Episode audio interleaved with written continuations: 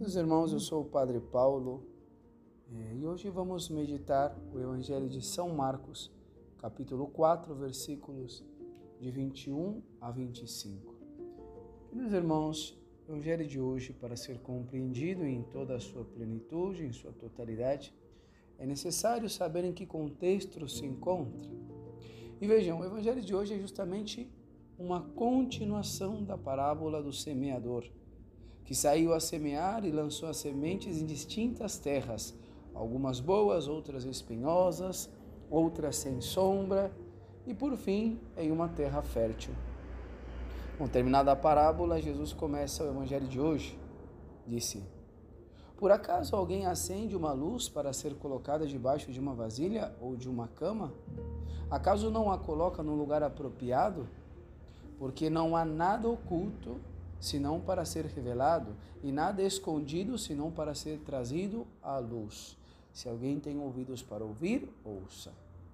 Seja, queridos irmãos, tomando o contexto da parábola do semeador, nosso Senhor aqui, quando fala ou quando trata da luz, está justamente fazendo referência à sua palavra, a palavra de Deus. Vai dizer Davi, não o profeta Davi, Lâmpada para, os meus, para meus passos é tua palavra, Senhor, luz no meu caminho. Ou seja, Cristo está seguindo, está reforçando a parábola do semeador.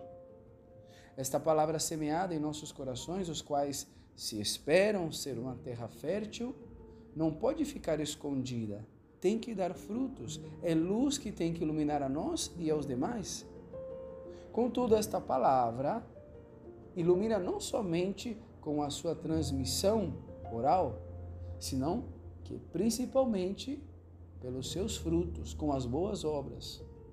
O que Cristo nos quer dizer realmente, uma vez que é que uma vez que esta palavra chegou aos nossos ouvidos, penetrou nossos corações com sua força, ela tem que ser transmitida, tem que iluminar, tem que dar frutos.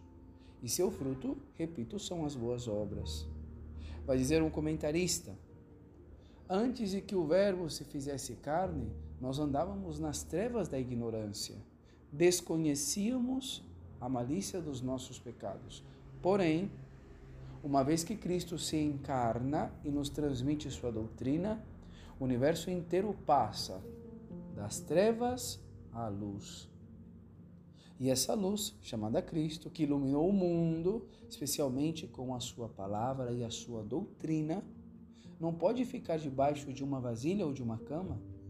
Tem que ser colocada no alto da montanha, tem que, tem que brilhar e iluminar a outros por meio das obras, para a glória de Deus e a salvação das almas.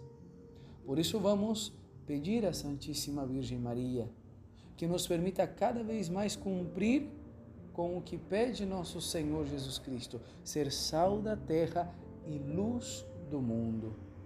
Que nossas obras, assim como a palavra de Cristo, ilumine o mundo. Ave Maria Puríssima, sem pecado concebida.